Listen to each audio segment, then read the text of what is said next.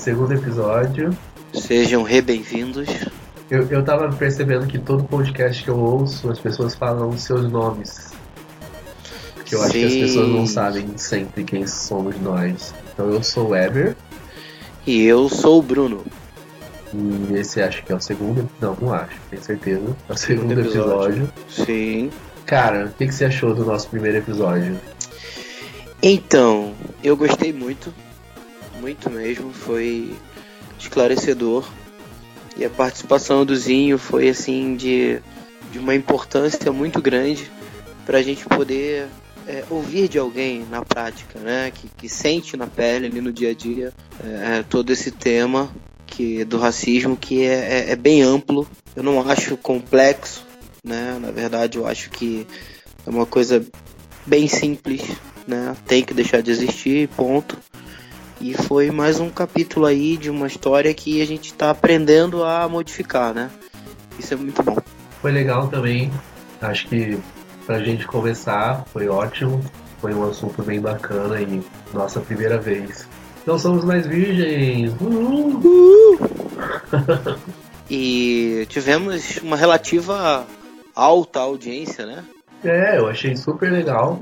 Sim. Olhando aqui as estatísticas, quase 130 pessoas ouviram. Tipo, eu aposto que se você conhece qualquer outro podcast mais famoso, vai achar esse número ridículo. Exatamente. Mas pra gente Para um segundo episódio de duas pessoas não famosas. é o primeiro, né, na verdade. Foi o primeiro? Foi, porque o outro era o episódio zero, então, Então, o primeiro episódio. primeiro episódio.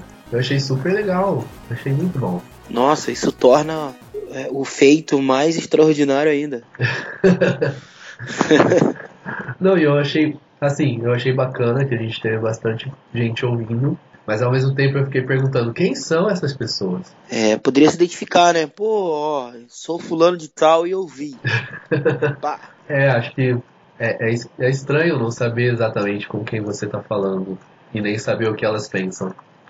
Mas a gente adoraria se vocês mandassem mais comentários ou dúvidas no e-mails. A gente tá Críticas. críticas, com certeza.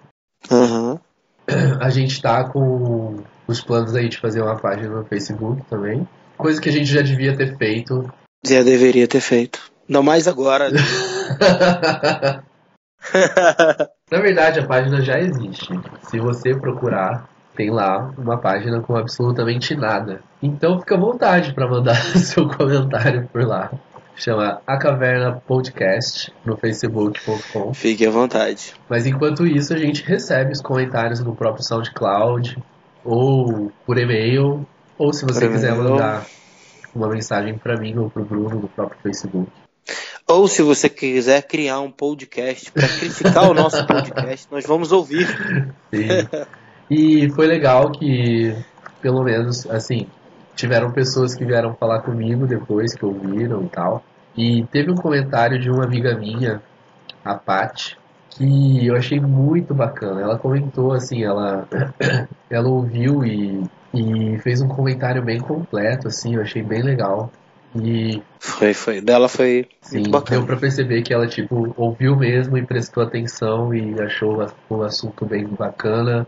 Uma parte do comentário dela, ela fala assim: é, Achei a discussão bem embasada, inteligente, achei, maneiro um dos meninos estar super integrado com o movimento negro, de fato. Eu fiz um curso muito bom sobre a vinda dos escravos pro Brasil e teve várias coisas discutidas por vocês que eu havia estudado, achei bacana. Uma coisa legal legal. é trocar o termo escravos por escravizados, pois as pessoas foram escravizadas mesmo que muitas nasceram no meio da situação. Os livros que estão sendo editados atualmente estão todos trocando esse termo. Eu achei isso muito legal. Achei que é um ponto de vista que tipo era pra estar óbvio na nossa cara e a, e a gente não Pois é, considerou cara. que é o fato de não definir as pessoas por causa dessa situação, né? Sim, e se você for analisar o sentido da palavra, é, é, escravizado é um estado, né? Ele está escravo, mas ele não é um escravo. Ele foi feito, né? É, eu achei Muito legal. bem bacana mesmo essa, esse comentário. E, pô, adoraria receber tantos outros comentários como esse. Então, se você teve alguma ideia enquanto você ouvia, se você não concorda com algumas das coisas que a gente disse, por favor, Sim. envie seu Ou comentário. Ideias de temas pra gente conversar aqui, ideias de pessoas pra gente poder convidar. É, também. Entendeu? E ideias, ideias de patrocinadores pra gente pedir. Exatamente. Patrocinadores, olha só, 130 olha, ouvintes. Olha, no episódio 1. Eu, eu acho que isso cheira a sucesso. Eu também tô. Como é que se fala? É, quando você tem uma, uma. Você espera algo bom. Tô com uma. Um pressentimento. Pressentimento bom. Isso aí. Fica a dica. Isso é péssimo, cara. Mas beleza. A gente finalmente tá fazendo o nosso segundo episódio. Yes. Nesse segundo episódio a gente vai conversar sobre um outro assunto bem bacana, talvez na linha do racismo que envolve preconceitos e tudo mais, que é Sim. feminismo. Quem a gente convidou para conversar sobre esse assunto foi a Letícia Penteado, ela é uma pessoa bem bacana que eu acabei conhecendo através de um grupo no Facebook. Ela sempre teve um discurso muito eloquente, assim. Eu sempre achei muito, muito o jeito como ela coloca as ideias todas bem resolvidas, sabe? E aí eu uhum. descobri que ela tem um blog que chama Anarca é a Mãe, aonde ela fala bastante sobre todos esses assuntos. E enfim, a gente chamou ela para conversar, ela desde o início do convite se mostrou super interessada em participar, o que para mim também foi super solícita. Sim, foi super bacana. Infelizmente, esse eu não pude participar. É verdade. Né? Mas você vai ouvir serei agora. o ouvinte que vai lá mandar e-mail criticando tudo e todos. Isso. Quebrando o pau desse podcast. A conversa foi muito bacana, a gente acabou conversando bastante, talvez mais que uma hora e meia, não sei. E para o podcast não ficar extremamente longo, a gente vai dividir esse tema em dois podcasts. Então, a gente vai ter aí logo, talvez na próxima semana de publicação desse, a continuação. Nosso terceiro episódio vai ser a parte 2 dessa conversa. Show! Já queria deixar um aviso de antemão para quem estiver aí ouvindo, para quem tiver os ouvidos sensíveis e tudo mais. Nesse episódio rola um bocado de palavrão. Então já tá. Ela, E eu fiquei pensando sobre isso. Eu acho que, tipo, ah. tá, aí tá um assunto que mereceria uma conversa. Uma atenção, o, né? O que, que você acha de palavrões, Bruno? Palavrões? É. Eu acho que palavrão é uma palavra grande, cara. não, olha, sinceramente, so, sobre alguns eu não sei. Eu não vou citar quais, né? mas, mas alguns eu não acho palavrões, alguns eu não sei o que pensar, alguns eu nunca pensei a respeito, e alguns realmente eu acho que assim são ofensivos né, tem uma conotação ofensiva. Desses realmente eu não gosto, porque eu não acho legal ofender. Mas tem uns outros aí que eu acho que passa tranquilo. Você sabia que foi feito um estudo que comprovou que falar palavrão pode aliviar dor, dor física? Pois é, cara, eu já fiz uso desse remédio.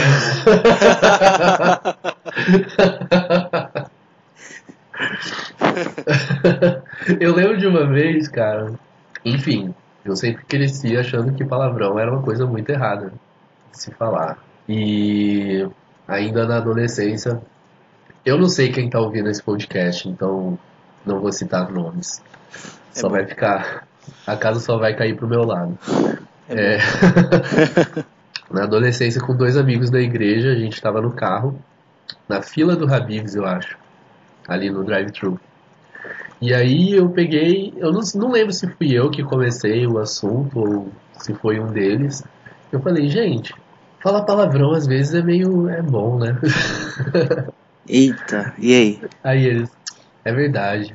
Olha. Aí a gente começou a falar vários palavrões do nada, assim, tipo, só porque a gente tinha tinha aberto essa porta um pro outro.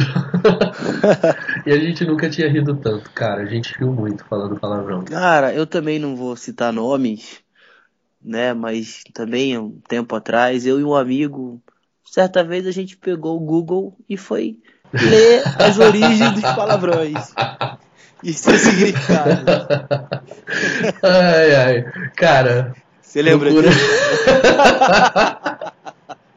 ai, ai. Olha, é, se eu não é me muito. Engano... O mais engraçado, era, acho que era no dicionário do Wikipedia. Wikipedia. Se eu não me engano, foi um dos dias que eu mais ri também. foi. E, e se você tiver aí, procure um palavrão e veja as suas possíveis aplicações. Essa é a é. parte mais engraçada. É verdade, cara. Talvez as pessoas não, acham, não achem graça, porque, tipo, pra elas é, é uma coisa totalmente... era normal comum. falar, né? Mas pra gente, tipo, era Nossa. muito engraçado. Pra gente que pensar já era um tabu. não, mas vai ter gente que vai falar, ah, mas... E isso eu tô falando sério, assim. Ah, mas e quando fala na Bíblia que não é pra gente falar palavras torpes e tudo mais? Porque eu acho que a única coisa que impede o crente, por exemplo, de falar palavrão é, é esse texto. Exatamente. E eu não sei, eu fiquei pensando sobre isso. E eu tava vendo a definição de torpe. Não quer dizer palavrão. Assim, quer dizer uma palavra. Seria uma ofensa também? É, tipo. Deixa eu achar aqui. Ó, torpe, desonesto, repugnante, vulgar, nojento. Ok. Ok. Algumas palavras, palavrão que a gente considera como palavrões, você pode achar que é repugnante ou vulgar, mas eu acho que dentro dessa definição tá muito mais tipo uma palavra que não seja um palavrão pode ser torpe, entendeu? Sim. Tipo, quando você é cínico Sim. ou se o que você fala é, min é mentira, isso é torpe. Ah, quando você é preconceituoso. É. E eu acho que a gente acaba, acaba fechando a definição de torpe como palavrão e, uhum. e abre a porta para para fofoca, para mentira, para maledicência e não aplica o mesmo mesmo critério. É, o mesmo critério, tipo, ah não, palavrão, uou, uou. É, exatamente. É, isso, isso é pano pra manga, né, cara? É aquela velha história de do que a, a, normalmente se condena dentro da igreja e o que não se condena. É. Não com tanto afinco, né? Verdade. E que, e que às vezes a Bíblia condena muito mais. Pois é. Enfim. Mas então vamos ouvir a entrevista. A gente já gravou há um tempo, mas o conteúdo aí. É atual. É atual. E fiquem ligados para o próximo episódio, então, que vai ter a segunda parte. Beleza? Vamos lá. Com vocês, a Letícia Penteado. Eu ia começar perguntando para você justamente sobre o blog, porque eu acho que é como a maioria das pessoas tem contato com você e com, com os seus textos. E eu queria entender como que o blog começou e principalmente a respeito do nome, que eu acho muito curioso. A Narca é a mãe, eu queria entender o motivo e como tudo começou para você assim na internet? Eu um, eu entrei no Facebook, basicamente. O que aconteceu foi assim, é, depois que eu engravidei da, da, da, minha filha mais velha, eu comecei uma jornada muito grande de, de redescoberta de mim. E uhum. isso passou, pelo, por exemplo, pela descoberta do, do conceito de parto humanizado, de dignidade no parir, e tal. E isso foi me levando por outros caminhos, de reexame da infância, da forma de tratamento das crianças, e isso me levou a reexaminar a minha infância tal. Então foi uma coisa assim muito introspectiva ao mesmo tempo, né?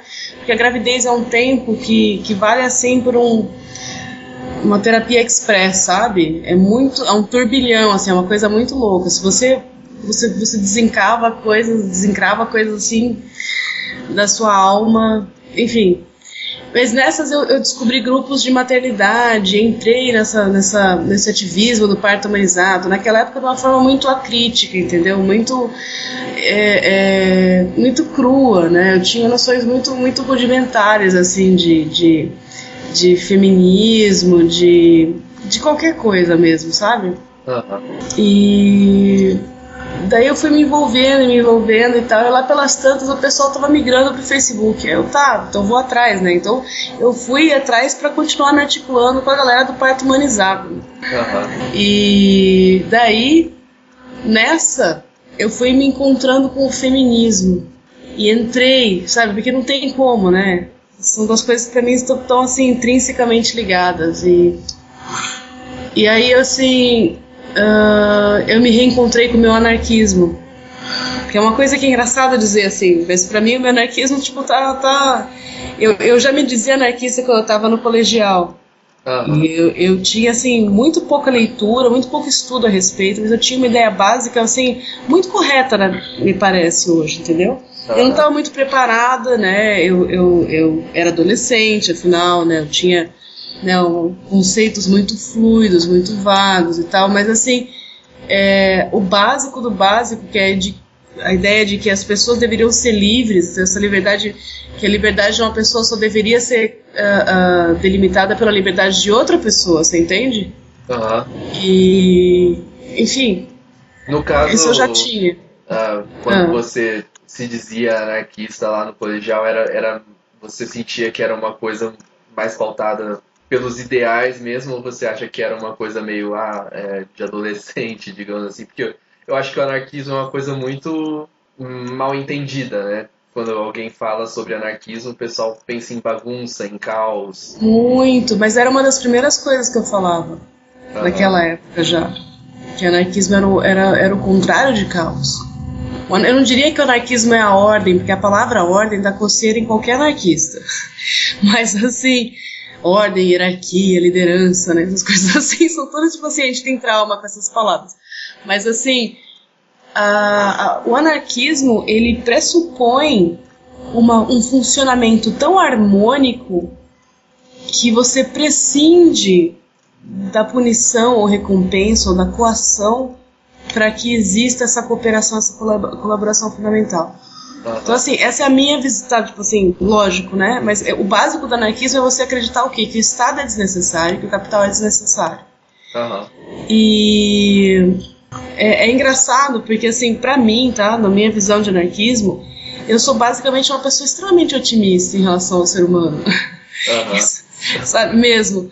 Porque assim, não é que eu acho que o ser humano é um. Ai, nós somos tão bons. Pra... Não é, é que eu acho que nós somos capazes de cooperar, assim como nós somos capazes de competir. Uhum. Entendeu? E o que, o que determina a nossa competitividade ou coopera cooperatividade, vamos falar assim, né? É justamente o que? A noção de escassez, de perigo, sabe? Quanto mais escassez, quanto mais risco percebido a nossa sobrevivência e dos nossos, mais a gente vai é, pender para competitividade. Uhum. Você entendeu? E menor a nossa capacidade de cooperação. Então, assim, essa é a ideia que eu tenho. Não que nós sejamos anjos maravilhosos de bondade, não é isso. É que a gente tem isso dentro da gente, tanto quanto a gente tem essa coisa escrota de cão come cão, entendeu? É, pra e, mim. E, no geral, as pessoas pensam que basicamente é só isso que existe. Isso, e porque a, a gente. Cooperação não, não vem naturalmente ao, ao Sim. Homem. É, eu já, já, né, assim, eu já ouvi pessoas, assim, biólogas falando isso, entendeu? Uhum. Que, ah, não é da nossa natureza. Mas como não é da nossa natureza? Nós não somos seres sociais. A gente não evoluiu para depender uns dos outros, entendeu? Uhum. Umas pessoas das outras, a gente se apoia umas pessoas nas outras, entendeu? Tipo assim, é uma coisa natural. A gente não vive sozinho, a gente não foi feito para viver isolado, em isolamento, você entende? A gente não quer esse isolamento. Isso é uma coisa assim, né? Então, uh, e, e, é engraçado porque uh, é, é uma coisa que a gente esbarra, mas tem muitos, tem muitos anarquistas que não pensam como eu, tá? Muita gente, principalmente assim, eu, o que eu já tenho, o que eu já vi, tá? Talvez não sejam todos, né? Mas pessoas do anarco-primitivismo, tal, que veem o ser humano como uma coisa deletéria, que, enfim, sabe, de, de, tem uma visão muito diferente da minha em relação a isso. Uhum. Mas eu basicamente é, é exatamente isso, é, é, achar que sim, nós somos capazes de, de, de chegar nesse estágio evolutivo em que a gente não vai precisar de gente mandando a gente respeitar os outros, porque a gente vai respeitar os outros, não por medo da punição de que acontece quando ocorre o desrespeito, mas porque a gente acha que é um semelhante, a gente empatiza com aquela pessoa e a gente respeita, ponto, entendeu? Aham. Então, assim, né? Mas isso a gente não se matar antes, né? Um estágio evolutivo. né? Existe esse risco de hecatombe nuclear, sei lá. Mas quando eu, pelo menos, leio as coisas que você escreve, vejo tudo, todo esse desenvolvimento de pensamento, eu, eu não sei qual é a tua formação, assim, você teve alguma formação acadêmica, como que, como que você desenvolveu esses pensamentos todos? Ah, então, eu sou formada em Direito, velho. Caramba! É, Pois é. Não é, não é tão distante assim. Não, mas é, é uma coisa assim bastante. é, quase contraditória uma pessoa anarquista ser formada em direito. Se você parar pra pensar. Sim, sim. Mas é bastante divertido, assim, porque isso me permite, às vezes, uma, uma análise de um jeito que. que diferente, você entendeu? De outras pessoas anarquistas, eu vejo. E ao mesmo tempo, às vezes me polui um pouco a visão. Aham. né? Ah, porque quando entra o modo advogado, assim, é engraçado, porque eu não sou advogada, eu sou bacharela, né? Eu não tenho nem OAB, sabe? Você vê como eu amo a profissão. Mas. É É, que nem é- eu, eu, eu me formei em design gráfico, mas nunca, nunca trabalhei na área. nunca trabalhou. Mas é, então, porque a gente depois, né? eu- não é que não seja interessante, tá? tem muitas coisas interessantes no direito, mas. é, sabe? então. Então você nunca atuou. Não, eu só trabalhei, tipo assim, eu atuei como estagiária e eu trabalhei como funcionária pública, Aham. servidora pública, né, da União e do Estado. Tipo, eu trabalhei no Ministério Público do Estado, trabalhei no Ministério Público do Trabalho. Entendi. Né, E. hum, mas, né, ah, isso tudo foi antes de engravidar, antes dessa transformação toda. Né, com o meu anarquismo ainda dormente, digamos assim. E, bom, com certeza a- o, o teu engajamento, assim, do que eu vejo mais preeminente com o feminismo, tem tudo a ver com esse pensamento anterior anarquista, digamos assim. A meu ver, sim. O- tem acontecido muito, eu não sei, assim, é, inclusive eu, eu parei de contar, né, o negócio que aconteceu foi justamente isso. Eu encontrei e tal, me reencontrei com o anarquismo, encontrei o feminismo. O adultismo eu já, eu descobri só o nome dele, porque era uma coisa que, na verdade, foi o que iniciou toda essa busca, né, o anti-adultismo. Aham. E quer dizer, a luta contra a opressão da criança pela pessoa adulta, criança ou adolescente, ou qualquer pessoa mais nova, né? A luta, né? Enfim, essa coisa assim. Aham. E aí eu comecei, eu escrevi um texto, que eu acho que é o texto que, assim, ah, muita gente que me conhece, me conhece através desse texto, que é o da é, Mulher tem que ser bonita até fazendo cocô. Você Aham. leu esse? Não, não cheguei a ler. Eu tava É. lendo seu blog, tipo, do início pro fim, assim. Então, eu É, acho que. É que não- essa, esse texto é uma das páginas, tá no Sobre Mim. Ah, tá. Ele Eu não tá nos textos. É, tem muitos textos meus que estão nas páginas que eu achei que era melhor separar, assim. Aham. Mas aí que muitas vezes pessoas que me conheceram depois não conhecem esse texto. E esse texto aí é um texto, tipo assim, eu diria fundamental, sabe, do blog. Porque foi a primeira vez que eu escrevi uma coisa a meu respeito e compartilhei com todo mundo, sabe? Compartilhei nas listas de mãe e tal.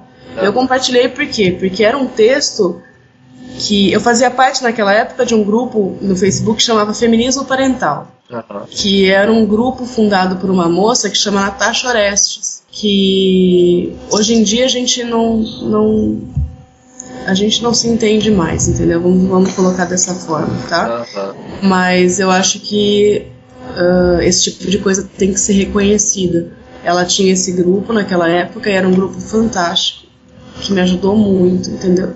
Infelizmente ela, eu- infelizmente na minha opinião, bem entendido, ela mudou muito assim de cabeça, de pensamento e tal, e enfim. Mas naquela época aquilo foi fantástico para mim. E nesse grupo ela teve essa proposta de da gente escrever da nossa história momentos em que a gente sofreu opressões adultistas e machistas. Aham. E eu escrevi esse texto. E eu escrevi numa sentada. Eu sentei e psicografei o negócio. entendeu? Falando, blá. É, foi, foi, na- foi assim, absurdo. E chorei enquanto eu tava escrevendo. Foi uma coisa assim muito catártica. Foi muito, sabe, foi fantástico. Aham. E aí, quando eu li, velho, E foi engraçado porque foi um dos poucos textos que eu não retoco. Porque normalmente eu demoro um monte de fazer texto, porque eu vou, mexo e tal. E esse daí eu quase não mexi. E quando eu li é que eu percebi como fica óbvia assim, a, a, ligação entre o adultismo e todas as outras. Não todas. Como é que eu vou falar? Como o adultismo condiciona a gente a aceitar a opressão que vem depois. Uhum. Porque todas as crianças, todos os adolescentes sofrem adultismo em alguma medida, lógico, né?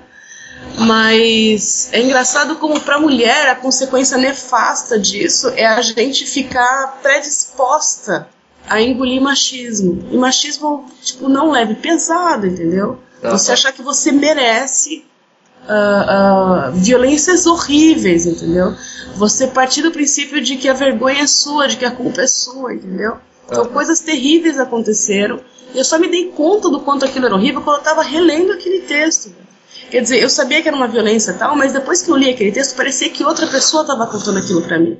E é engraçado como faz parte desse processo todo a gente aprender, a gente não, não empatiza com a gente.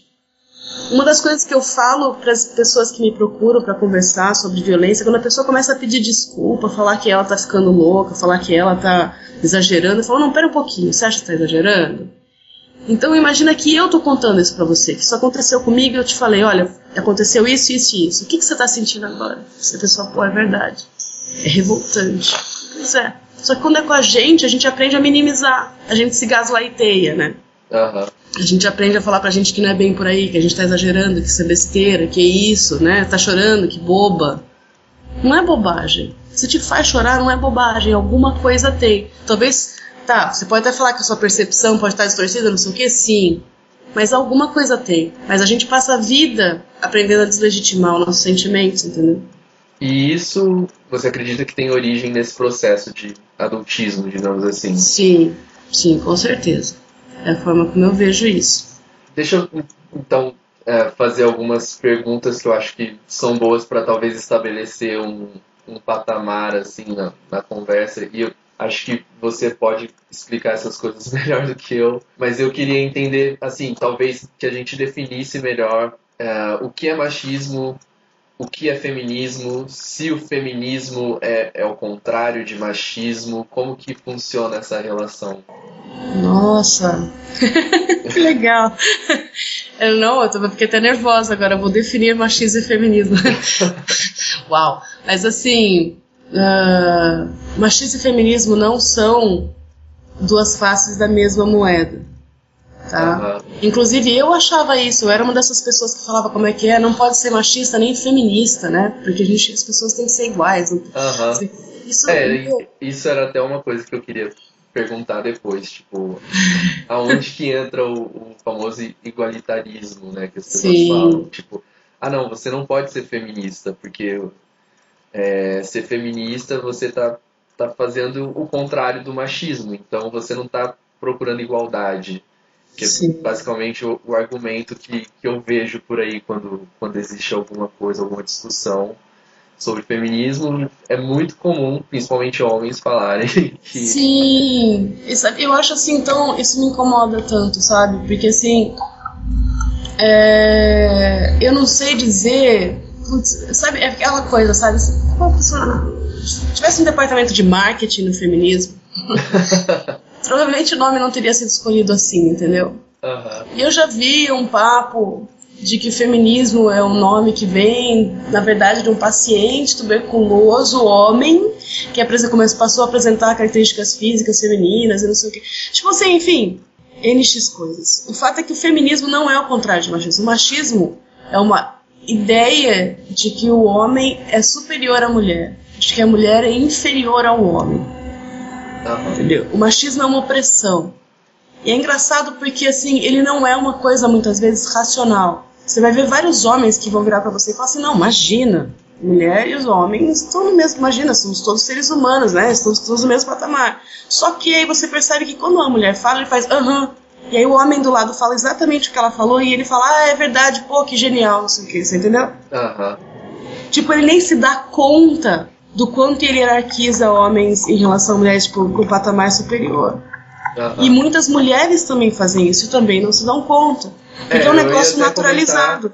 Tem, que, que, é muito comum ver mulheres que, que não se sentem, digamos assim, representadas pelo feminismo. Digamos. Muito comum, muito comum. Até porque, e você vai ver mulheres que defendem homens do feminismo, mesmo quando eles não estão sendo atacados. Porque sim, como em qualquer movimento, você tem pessoas com posturas extremamente problemáticas. Aham. Só que assim, ah, eu já vi mulheres que são assim, desesperadas. Você vê que assim o desespero dela para conseguir a aprovação masculina é enorme, velho. Mas E você acha entendo. que é uma questão é, racional, no sentido de que ela realmente está pensando ali, está num, num ato, é, Não, não. digamos, ativo na busca dessa aprovação? Porque eu acho que é muito uma questão de não real- de realmente não perceber a questão, assim, de Sim, eu, estar tão não, eu acho que digamos. É que eu já fui uma dessas mulheres, entende, Ever? Então, assim, eu sei que na hora que você tá fazendo. Pô, meu, na minha cabeça, velho, era assim um negócio que se você falasse pra mim que ia ter uma festa e só ia ter mulher, eu não ia na festa, velho. E, Aham, velho, eu sou bissexual. aham. Você entende? Mas pra mim era uma coisa assim. é- Era um, era um lance e. e, pô, eu, é um posicionamento, tipo assim, muito reprodutor de machismo. Você entendeu? A não ser que eu tivesse interesse sexual mesmo numa mina, eu não ia, velho. aham. Você entendeu? Era uma coisa assim muito. Ah, E, e é engraçado porque esses dias eu dei uma palestra, né? Tipo, a única palestra que eu dei, tá? Eu dei umas rodas de conversa e tal, mas eu dei uma palestra na minha vida. E foi, e foi numa dessas que eu fui, e, e eu lembro que eu achei tão lindo porque era um encontro de mulheres. As mulheres que foram nesse encontro eram mulheres que se interessaram por ir no encontro onde estariam apenas mulheres, velho. aham. Isso é revolucionário em relação a mulheres. Sabe? E tem muita gente que vai olhar isso e vai dizer, ah, não, não é grande coisa. Não, exatamente. Você quer ver uma coisa interessante? Eu estava explicando isso para os amigos meus outro dia. Que quando você escuta um homem discursando a respeito de assuntos considerados, muitas aspas, femininos, a gente parte do princípio de que o cara é o expert do expert. Tipo assim, Aham. vamos lá, tarefas domésticas. O cara vai ensinar você a organizar a sua casa. Aparece um homem para falar, você, nossa, esse cara deve ter um PhD nesse negócio, entendeu? É verdade. Aí aparece uma mina pra falar de mecânica, digamos, ou de computação, e todo mundo lá tá, pra- tá aí pra preencher a cota. Sim. Você parte do princípio de que ela é uma bosta e tá ali falando, você entendeu? Aham. É muito comum. Tem um amigo meu que, que falou que, tipo, quando ele era moleque ainda, ele achava, ele falava isso, que as mulheres não tinham posicionamento político. Que tudo Caramba. que elas pensavam. É, não, que tudo que elas pensavam era derivava do, do, do namorado. Aham.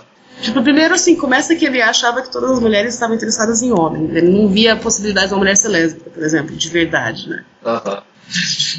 Que era, que era uma rebeldia, digamos assim. Isso, é. Não, não sei, né? Tipo assim, eu tô falando que, tipo, o jeito de falar, você percebe isso. Ele não falou isso daí, tipo, dessa questão do lesbianismo, tá? Eu tô aqui colocando, assim, como, como ocorre uma invisibilização natural quando você fala uma Aham. coisa assim, né? Tipo, não, porque a mulher só imita o cara com quem ela tá. Tá, e as mulheres que não têm caras, quem que elas imitam? O pai dela, sabe? Tipo, é uma coisa muito estranha. Mas é uma pessoa que eu admiro muito. Você vê que tipo, ele mudou muito, você entendeu? É um- e, e é um homem branco, cis, hétero. Então é, essas coisas são muito divertidas, porque você vê uma pessoa cheia de privilégios e se desconstruindo, e é muito doloroso, né? Aham. Não tão doloroso quanto você sofrer opressões. não- mas acho que não chega perto, mas. não. Mas é é, uma um questão que mexe com orgulho também, né? Então, Sim, sim, muito. Inclusive, eu ia falar pra você. Você fala assim, não, você acha que isso é feminismo, anarquismo. Pra mim é tudo a mesma coisa, meu. Pra mim não existe anarquismo sem feminismo, e eu acho muito, tipo assim, o meu conceito de feminismo é difícil não entrar anarquismo. Porque você pensa, então acaba o patriarcado, a opressão de gênero pelo outro, não sei o quê, mas você mantém o capital e o Estado. Você vai manter toda uma ordem de opressões, mesmo que seja de mulheres sobre mulheres, entendeu? Ah. a patroa sobre a empregada, você, entendeu? Você vai continuar tendo opressões. Eu- a- o feminismo, para mim, é a luta contra todas as formas de opressão. E eu não tenho que ver isso sem anarquismo, você entendeu? tem muita gente que critica o feminismo. Eu não sei se, quer dizer, provavelmente você chegou a ter contato com um movimento que, que andou rolando, onde várias mulheres seguravam cartazes falando: ah, eu não preciso do feminismo Eu vi.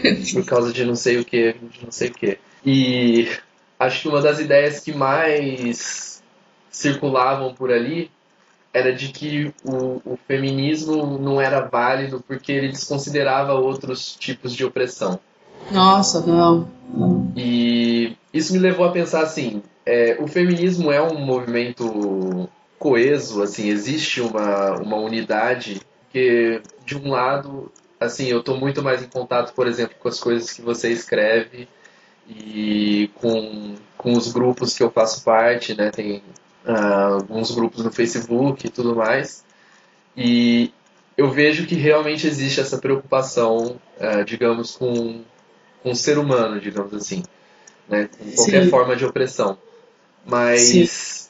Isso pode ser dito de qualquer movimento feminista, digamos assim. É, existe essa visão de uma forma geral dentro do feminismo? Uh, pô, meu, eu não sei se eu posso falar isso do feminismo todo. Eu acho que sim. Todas as vezes que eu vejo as pessoas falando sobre feminismo, eu, falo, eu vejo como sendo uma luta contra todas as formas de opressão.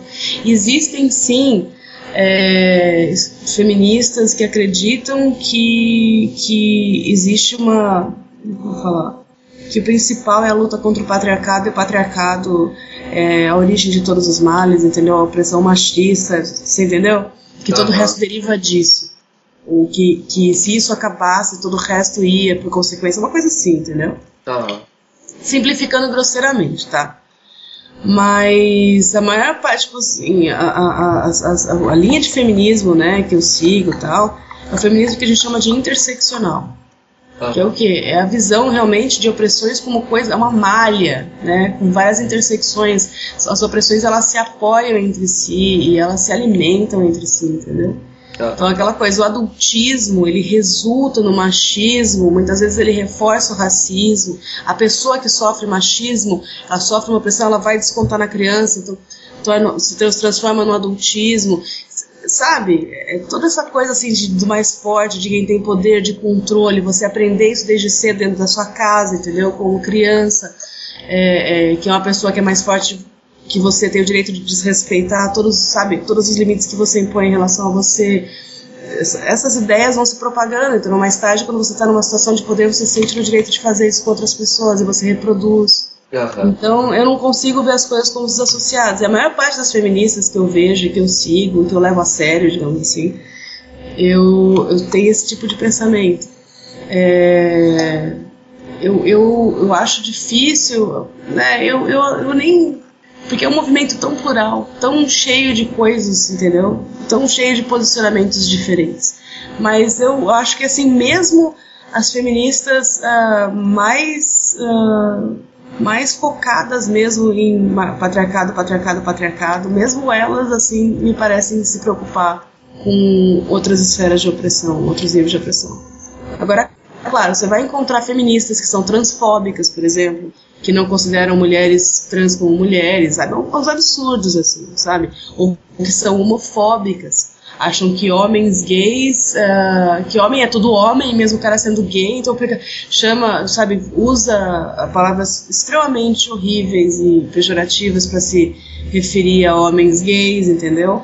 Ou quando são meninos, é, se refere aos meninos criança, entendeu? Como se fossem homens crescidos, opressores e agressores. Mas você vê que sim, são pessoas que são profundamente traumatizadas e que essa é a forma delas de lidar com aquilo, sabe? Enfim, eu, eu acho muito triste, para falar a verdade. Mas o pior é que as pessoas costumam prestar atenção mais nisso do que em todo o resto do trabalho que a gente faz como feminista, entendeu? Quando as pessoas sim, pensam sim. em feminista, elas pensam nas pessoas que ainda estão muito feridas para lidar com. Uh, de forma não sei, para olhar para outras esferas, digamos assim, sabe? Não consigo. A pessoa ainda está muito presa na dor dela. O que eu percebo é que, às vezes, as pessoas isolam alguns casos extremos e definem o feminismo a partir disso, assim. Sim, o caso clássico é o Fêmen, né, meu? Nem elas se classificam como feministas, mas a mídia sempre fala o grupo feminista Fêmen. E a gente está falando de feminismo e tudo mais, só que uh, eu vou. Eu, eu tô fazendo muita pergunta assim, pensando do ponto de vista de quem às vezes se opõe, porque eu acho que o grande problema. Existe uma resistência a vencer. É, eu acho que, e, e eu acho que o grande problema é que existe muito mal entendido, digamos assim. Tipo, as pessoas que, que se opõem à ideia não necessariamente se opõem ao feminismo porque. Não, é, é que nem o anarquismo também. A sensação que eu tenho é que a maior parte das pessoas que, de quem eu gosto, elas são feministas e anarquistas naturais, assim. Uhum. E só que elas falam que não, porque elas não têm conhecimento do que a palavra realmente quer dizer. Uhum. É aquele negócio, você fala anarquista, a pessoa acha que é um baderneiro, a pessoa que, sabe, faz, o quê. Sim. Ou quando você fala feminista, você acha que a pessoa é contra os homens. O feminismo não é contra os homens, o feminismo é contra o machismo. Uhum. Você entendeu? O, né, é lógico que, que rola um problema com, com os homens, porque eles, eles normalmente têm mais dificuldade de desconstruir machismo. Por quê? Porque eles são beneficiados pelo machismo. Eles sofrem muito com o machismo também, claro. Uhum. Mas eles são os maiores beneficiados. Então é Sim. difícil. Inclusive, eu ia perguntar como, é, qual é a posição feminista no que diz respeito a, a, digamos, a esses casos onde o homem se ferra no machismo, digamos assim. Então, uh, trabalhos perigosos, uh, geralmente maioria esmagadora homens, né, soldados, digamos assim. Ah, então. Custódia de filhos, por exemplo, no caso de uma separação, a preferência sempre vai ser pela mulher do que pelo homem. Uma... Algumas questões onde é, existe essa, essa desigualdade, como que o feminismo trabalha isso? E quando então... é válida essa, essa queixa e quando não é? Uh, a queixa que você fala dos caras falarem, ah, elas querem tanta igualdade, mas na hora de lá se ralar elas não querem. É isso? É, ou então de falar que tá pensando só nas mulheres, mas os homens em situações desiguais que se explodam. Não, então, mas é isso que é interessante, porque é o machismo que mantém, por exemplo, as mulheres longe das Forças Armadas. E as feministas lutam contra isso. Eu nunca lutaria pela inclusão de ninguém nas Forças Armadas, tá? Até eu, acho, eu sou contra o regime serviço. anarquista não existiria. Exato. Não, o regime anarquista não é regime. Começa por aí. Exatamente. Mas assim, eu não, eu não sou muito favorável às Forças Armadas, à existência, né? enfim. Mas assim. Uh, uh, uma das coisas que a gente coloca é justamente isso. A forma como os homens falam da presença de mulheres no serviço militar, como se fossem assim. Sabe a história da mulher no navio? Não. Que a mulher no navio é má sorte, dá azar, não sei o quê, porque os caras vão tudo ficar se predando pra pegar a mina. Ah. Você entendeu? Uhum. Tipo, é, é isso daí, velho. Os caras falam como se as mulheres no serviço militar fosse uma coisa horrível, não sei o quê, porque elas não fossem capazes de fazer isso. é tudo machismo. O que faz com que o serviço militar não seja obrigatório para as mulheres, ou não seja obrigatório para os homens, é justamente a noção de que as mulheres elas não podem fazer aquele serviço, elas não são capazes daquilo, se elas estiverem presentes, os soldados vão se desconcentrar, essas merdas assim, velho. É machismo puro. Não, então assim, o que mantém os homens nesse ambiente exclusivamente não é o feminismo, é o machismo. Entendeu?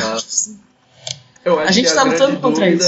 É, a grande dúvida é enxergar que eu vejo assim de quem se opõe é, é, enxergar o trabalho do feminismo nesse, nesse aspecto, né? Eu acho que eles não conseguem Sim. reconhecer esse processo. Não, é isso que eu acho engraçado, porque a pessoa chega e fala coisas que você fala, meu, mas isso aí que você está sofrendo, que você está falando, isso não é culpa, isso é do machismo. Vem aqui do nosso lado e ajuda a gente a desconstruir isso. Você entendeu? Uhum. Uh, você falou aí dos, dos serviços perigosos. Tem um filme que chama É que era agora? Cold Country.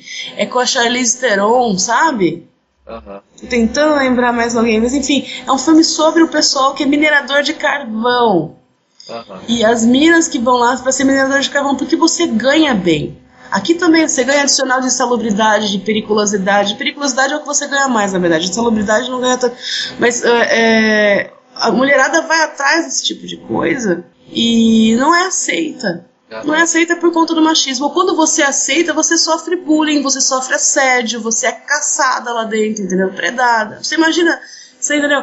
É, é, mulheres em ambientes predominantemente masculinos, uhum. que, rola um machismo solto, as pessoas acham que frentista, você entendeu? Imagina, fizeram matéria no jornal com mulher frentista, de tão raro que é, porque as mulheres não se interessam pelo trabalho? Não, mas porque a gente tem medo de fazer um trabalho desses. Uhum. Porque você imagina você lá, sozinha, com um cara, meia-noite num posto, você entendeu? De gasolina. E é engraçado porque, sabe, eu não conheço uma única mulher que não tenha passado por uma situação de abuso sexual. Uhum. Entendeu? Pra não falar estupro mesmo. Porque eu sei que as, as, pessoas se chocam quando a gente usa a palavra estupro para coisas assim que não envolvem penetração. As pessoas não estão habituadas a isso, elas acham que é uma banalização. Olha que ponto a gente chega, apesar de a lei ter estabelecido que qualquer toque, qualquer ato libidinoso sem consentimento é estupro, uh, é nessas coisas que a minha formação jurídica ajuda, sabe? é, as pessoas hesitam em fazer essa classificação. E elas hesitam justamente por quê? Porque a gente banalizou o estupro, não a palavra. Mas a gente acha que você pegar no corpo de outra pessoa contra a vontade dela, tudo bem se não, não ocorrer penetração. É normal, né? É normal. Se você não arrancar a roupa dela, tudo bem. Entendeu? Você tá com um beijo na boca da pessoa, é só um ato de paixão. Um ato de paixão cacete, velho. Você entendeu? Como assim, ato de paixão? Porque você gostou e a outra pessoa gostou. E se fosse uma pessoa que você não gostava, uma pessoa que te causasse repugnância, sabe? Uhum. E muitas vezes é uma pessoa porque você estava até atraída, mas a pessoa te dá repugnância pela forma como ela agiu. Uhum. Sabe? Então, assim, enfim, viajando, né? Nem lembro qual era a pergunta. Eu também não. não, mas é. Uma, enquanto a gente conversava, eu lembrei de uma outra questão que eu acho que é, é bacana definir, porque eu já vi muita gente falando quando, quando uh, existe alguma discussão que, enfim, o feminismo hoje ele é totalmente desnecessário, digamos assim. Que, ah, tudo, que a, tudo que a mulher precisava conquistar, ela já conquistou. E que agora, superado. E que agora existe igualdade, digamos assim. Então, não existe. A mulher pode votar, a mulher pode ter o trabalho que ela quiser, a mulher pode competir igualmente no mercado de trabalho, a mulher tem tanta educação quanto o homem, enfim, tudo, tudo aquilo que o feminismo lutou uh, anteriormente já foi alcançado, digamos assim, e que, e que o feminismo hoje é uma questão de mimimi, né, que é, não existe mais nada a ser conquistado, digamos assim. E o que que assim, é, acho que só pela nossa conversa fica óbvio, né, apontar algumas questões, mas como é, o que que você acha que acaba por representar mais o, o machismo no dia a dia das mulheres? Aonde que isso está presente como o feminismo... Quais seriam as frentes de trabalho do feminismo hoje, digamos assim? Nossa, tem tanta coisa, meu. É porque aquela coisa... Um, o feminismo, você tem vários recortes para fazer, né, que a gente chama. Uh, por exemplo, o feminismo branco tem muita pauta do aborto, né? A gente pode falar também do parto, do parto humanizado, mas principalmente a gente pode falar do aborto. Do direito da mulher decidir em relação ao próprio corpo. Né? Só você saber e tal que é muito, muito fácil para uma pessoa que não passa pelo processo de gravidez e parto determinar que outra pessoa vai fazer isso contra a vontade dela. Mas quando a gente fala, por exemplo, já das moças de periferia, uh, da, uma das pautas do feminismo negro, por exemplo, que é levantada pela Bell Hooks, é muito anterior a isso. É, a própria questão de, de uh, da educação sexual, entendeu? Uhum. Da, da, não hipersexualização das nossas meninas, sabe? De, de uma série de coisas que é anterior a isso. Né? Uhum. Uh, da, da distribuição adequada com, com, com como é fala, com instruções adequadas de uso de, de, de métodos contraceptivos, etc. Sabe? É, de parar de colocar nas costas das mulheres essa pressão enorme sobre não fazer acontecer a gravidez, entendeu? Ao mesmo tempo que o cara, o cara vai e pressiona a mina para transar sem camisinha, e aí quando ela engravida, ele fala: Como é que você deixou isso acontecer? Sabe? Isso é típico, velho. Uh, então, assim, mas a gente está falando, né? O parto humanizado, por exemplo, o fato disso ser uma pauta, e hoje em dia a gente fala muito disso ser uma luta muito, muito elitizada e tal, e a gente fica, na verdade, tem trabalhos muito bons no SUS, hoje está tá se difundindo isso, sabe? É uma iniciativa muito bonita. Tem o Fórum pela Humanização em Campinas, pelo menos, que faz um trabalho muito legal nesse sentido. Tem outras iniciativas em outros lugares, que é justamente o que? Meu, o momento de parto e nascimento, tanto para a mulher quanto para a criança, não é para ser um momento de sofrimento. Era para ser uma coisa linda, era para ser um momento bonito. Uhum. E apesar da gente ligar tanto com dor, porque a gente aprende desde cedo que é uma coisa dolorosa, na verdade ele, ele é um momento lindo, mesmo sendo doloroso, fisicamente doloroso, é uma, você entendeu? E, e, nenhuma pessoa deveria ser acuada, humilhada, abusada, uh, violentada durante um momento desse. Você uhum. ser roubada da. Eu, eu me sinto tão mal, porque eu tive dois partos maravilhosos. Eu sei o que é um parto legal. E quando eu vejo aqueles relatos horríveis de violência, aquilo me machuca tanto, velho. Porque nenhuma pessoa no mundo devia passar por aquilo. Sabe? E, e, e é engraçado que as pessoas olham as mulheres com tanto desprezo que eles acham que, ah, imagina, tá chorando porque a pessoa foi lá e xingou ela. Meu, você tá super vulnerável, você entendeu? Não é como se você estivesse na sala da sua casa num momento super legal, você acordou uma pessoa, vem te faz uma, fala uma abobrinha e você manda a pessoa merda. Não é assim, velho. Você tá lá, temendo pela sua vida, temendo pela vida do seu filho que nem nasceu ainda, ou tá por nascer, ou tá nascendo. Você tá super assustada, mas você não sabe nem o que tá acontecendo. Seus hormônios estão a mil, seu estado, sua percepção tá completamente alterada. Sabe?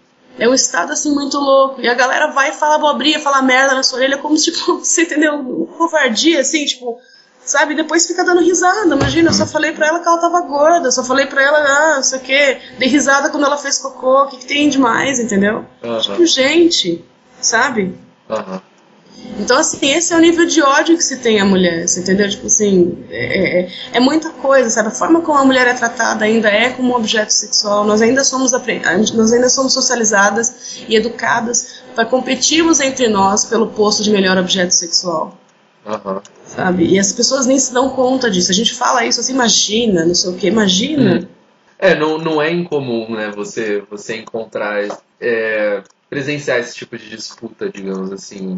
Não é um. Quando, não, meu. Quando você para tá, pra pensar, você mulher... consegue pensar em inúmeras situações onde isso se manifestou. Assim. Sim, não, tipo assim, olha, eu sou mulher, ok? Eu entrava numa sala e ficava imediatamente localizando quem eram as meninas mais gostosas do que eu no recinto. Uhum. Porque é assim, é assim que, vive, assim que a gente vive como mulher. Uhum. Entendeu? Você tem várias amigas, mas quem realmente importa para você, as opiniões que realmente importam para você são os seus amigos. Você entendeu? E você tem que estar o tempo inteiro bonita, assim, estar o tempo inteiro aquela coisa, mulher, mulher tem que ser bonita até fazendo cocô, né? então, assim, está o tempo inteiro checando se aquela gordurinha não está aparecendo, se a celulite não está aparecendo, se não sei o que lá. E olha que eu não sou uma mina perua, velho. Tipo assim, perua, aspas, né? Mas eu não sou, nunca fui a mina, tipo assim, de, de salão, de pintar unha, não sei o que, saca? Cheguei a passar anos sem cortar cabelo, sabe? Sem aparecer Mas assim, Uh, ainda assim eu senti essa pressão. E hoje em dia há estudos mostrando que o impacto disso no desempenho uh, acadêmico das mulheres, especialmente na área de exatas. Porque você tem, tipo assim, uma parte da sua cabeça, a memória RAM, digamos assim. tá ocupada, tá sempre... preocupada com outras coisas. Isso, exato. Então, assim, uh, ah, mas o, tudo que tinha de importante o feminismo já conquistou. Como assim, velho? A gente ainda tem mutilação genital no Brasil, episiotomia. Está comprovado que é desnecessário, pelo menos 90% dos casos é realizado com protocolo. Você acha que se fosse um corte realizado na cabeça do pinto de homens, isso aconteceria? Não é, porque as pessoas acham que é só um talinho. Não é, meu. Tem mulheres. Olha, as mulheres que têm episiotomia que eu conheço, velho, são raras as que não reclamam de alguma dor no períneo até hoje. Tem gente que não consegue ter relação sexual pro resto da vida. E aí o cara que é um machista babaca faz o quê? Vira as costas e vai embora, porque né, mulher só serve para isso. Você entende? A pessoa fala, não, não é objeto sexual. Ah, não é? E aí? Então por que, que você fica falando que se ela não der, ele vai procurar lá fora? Se ela não é só um objeto sexual, se ela é um ser humano, ela tem muito mais a oferecer do que isso. Tipo assim, pensa no oposto. O cara, sei lá, o cara perde o pinto não pode mais fazer sexo. E aí? Tipo, sexo com penetração, que é o que a gente tá falando aqui no negócio do períneo, né? Uhum. E aí? Acabou o relacionamento? Lógico que não. Você ama aquela pessoa. Porra. Uhum. Né? Mas não, quando é mulher, não. Imagina, joga fora porque tá estragada. Entendeu? Então, assim, ainda existe mutilação genital no Brasil ainda existe, pô, é, é, é, o que eu falei, todas as mulheres que eu conheço, não é um terço, um quarto, um quinto, meu, todas as mulheres que eu conheço, que você para pra conversar a respeito do assunto, ela vai e te relata um, relato, um, um caso de abuso sexual. Todas. Você entende? É, é uma esfregada no abuso, É, por abuso sexual, eu acho que muita gente tem dificuldade com essa definição também. Exato, a pessoa logo... às vezes você vai falar pra ela, a pessoa fala, não, imagina, nunca aconteceu comigo. Mas aí você fala assim, não, porque outro dia um cara me encostou no metrô. Ah, é, também já aconteceu muito comigo. Ela não reconhece isso como abuso.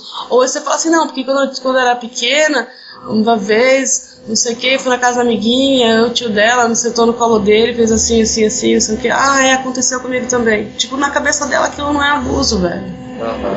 E traumatizou. Isso que é interessante. A pessoa fica traumatizada com a parada e não reconhece a profundidade daquilo, sabe? Tipo, a gravidade do que rolou.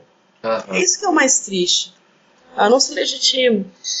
Eu- Então, você diria assim que, que o feminismo foi, foi progredindo de ações mais práticas do dia a dia para começar a trabalhar na questão, digamos, mais subconsciente, digamos, da, da- do pensamento machista na sociedade que a gente às vezes não, não consegue alcançar simplesmente vivendo a vida no dia a dia, digamos assim, porque aquilo é tão natural e é tão corriqueiro que não se Então, percebe. Eu achei interessante essa sua análise. Eu nunca tinha pensado dessa forma, mas faz sentido. Né, que as demandas iniciais elas eram muito pontuais, assim, sufrágio universal, sufrágio estendido às mulheres, é, né, permissão para trabalhar em coisas que eram fechadas apenas para os homens e tal. Apesar da gente ainda ter, né, muito desse problema, a gente ainda tem aquela questão do, da remuneração, que é 30% maior no caso dos homens, nas mesmas é, funções. Um gap que assim é muito maior, inclusive se você considerar as mulheres negras, né? Aham. Mas ah, é, eu acho que sim, mas eu acho que isso não é tanto uma consequência. Eu não sei, eu acho, eu acho que é um amadurecimento do movimento, você entende? Aham. Ah, eu não sei se eu, se eu tiraria se as pautas, as pautas práticas, porque eu acho que isso ainda é uma busca. Isso ainda é uma, sabe? Coisas muito práticas estão sendo discutidas. Não, não tá resolvido, né? Não está resolvido, mas é que a gente enxerga hoje, ou pelo menos eu enxergo, tá? Que sem a mudança de mentalidade, ah, você nunca vai conseguir atingir esses resultados sem coerção estatal. Aham. E aí, como eu sou anarquista, você entende? É por isso que o meu anarquismo e o feminismo andam de mãos dadas. Porque pra mim não adianta um homem não estuprar uma mulher porque ele tem medo de preso. O que, que acontece quando não tiver ninguém olhando? O que, que acontece quando a polícia não estiver passando perto? O que, que acontece quando ele tiver certeza que ninguém nunca vai pegar ele? Ele vai estuprar. Então ele tem que ter dentro dele a noção, a empatia pela mulher. A noção de que ela não é uma boneca inflável, ela é um ser humano, sabe? E, e isso é uma coisa que não se constrói da noite pro dia. Isso que é foda, você entendeu? O cara que passou na. Isso é, é muito, é muito ruim porque tipo, eu falo muito palavrão, né, meu? À vontade. Desculpa, depois você diz. Isso que é Eu um vou, vou problema. colocando. É, isso que é um problema. Mas assim, é, você construir, até que a gente estava esses dias discutindo um texto que fala sobre a pornografia, o papel da pornografia na cultura do estupro. Aham, é, eu, eu, eu li, acompanhei a Sim. discussão. o lance da misoginia e tudo mais. Porque é justamente isso. é, é, hoje em dia a pornografia trabalha muito com misoginia. E, e é, é complicado, porque quando você estabelece que as mulheres são seres vis, que merecem sofrer, ser torturadas das N mil formas possíveis que você conseguir, é, como é que você vai eh, impedir, se impedir de fazer alguma coisa horrível com elas, entendeu? Se ninguém estiver olhando, você faz mesmo, velho.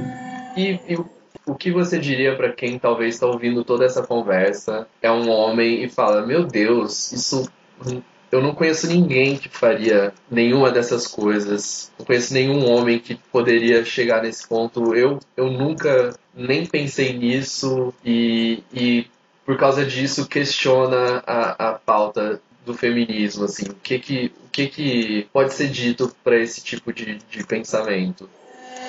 Que pode ser dito para um homem que acha que nenhum homem é estuprador, que não conhece nenhum, é isso? É, pra alguém que, tipo, meu Deus, tipo, pra ele o estupro ou, ou qualquer tipo de abuso é uma realidade talvez muito distante, digamos assim, que ele nunca se deparou, que ele não tem conhecimento de ninguém que tenha realizado isso, enfim, pra ele tudo isso é muito, muito esquisito, é uma conversa, digamos, extremamente exagerada, digamos assim. Falando com um homem pedindo por favor para ele estudar, né?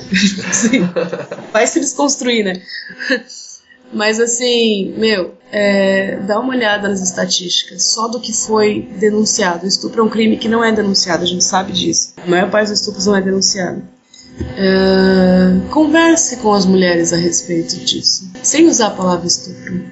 Pergunta para elas quantas vezes aconteceu de alguém botar a mão nelas contra a vontade delas.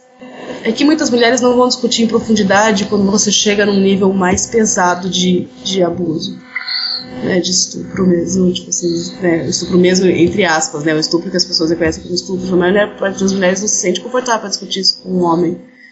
Mas então, sabe, porque eu acho engraçada a noção de que são monstros os homens que estupram, porque é um jeito de você se distanciar disso.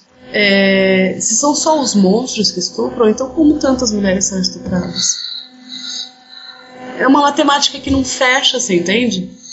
muito cara que se acha super legal e de bem, não sei o quê, é o cara que acha que, né, pô, eu vim até aqui, até a casa dela, não sei o quê, como assim ela não vai me dar nenhum beijo? E ele não percebe como só esse pensamento, mesmo que ele não nem, nem encoste a mão nela, só esse pensamento, velho, é uma coisa a ser desconstruída. Porque que direito tem você de exigir qualquer coisa do corpo de outra pessoa, sabe? Qualquer, exigir um ato, você entendeu? Que uma pessoa realize um ato com você. É, marido casado com a mulher acha que, pô, o que que custa, né, meu? Deixa, vamos, né, vamos dar uma esquentadinha aí, não sei o que, lá, lá. Meu, a pessoa nem se dá conta do quanto isso é violento. Sexo é pra ser feito com vontade. É, outro dia eu vi uma frase que eu achei muito boa, é consensual, mas não. Como é que é? Mas não desejado. Uhum. Sexo tem que ser desejado, velho. A galera tem que estar tá com tesão, tem que estar tá com vontade, entendeu? Você fazer do sexo um ato que você faz por caridade, por companheirismo, por gratidão. Gratidão, meu. Sabe? O beijo da, da mulher no final. Meu herói. Ai, velho, isso é tão problemático, sabe? Arrepio quando eu vejo isso, sabe? Mas o sexo não é nada de sexo, é uma coisa que você faz porque você tá com vontade de sexo, não de qualquer outra coisa. Aí a pessoa, não, porque as mulheres é que são umas interesseiras, elas vêm e fazem sexo porque quer sair o cara que é rico, não sei o quê. Não é, meu. Você vai culpabilizar, né? Quer dizer, botar a culpa aí na mulher que. que você vai culpabilizar a mulher que, que cresceu ouvindo que ela só valia o sexo que ela era capaz de dar. Falando que era só isso que ela tinha a oferecer. E aí, quando ela usa isso como ferramenta dela, não pode. Vagabunda, piranha, vadia, não sei o que, lá, lá. Pô, não é à toa que as mulheres fazem isso, não é à toa que as mulheres se utilizam disso. Por quê? Porque a gente aprende desde cedo que é só isso que a gente tem. Essa é a nossa única arma, essa é a nossa única potência. Né? Então é fácil a gente apontar para as mulheres e falar, ah, que vadia, isso que é por causa dessas daí que os homens falam isso, isso, aquilo das mulheres. É por causa dessas daí. Não é por causa dessas daí, é por causa do machismo. E é o machismo que elas estão reproduzindo, é o machismo com que elas foram criadas. Então, galera, essa foi a primeira parte da conversa com a Letícia. O próximo episódio vai ser a parte 2 e eu achei que ficou bem legal, o assunto acabou tomando uma outra direção e achei que ficou bem interessante. Então fiquem ligados pro próximo episódio que dessa vez vai sair mais rápido. Então é isso. Ficamos esperando contribuição de vocês por e-mail, seus comentários e tudo mais. E até a próxima.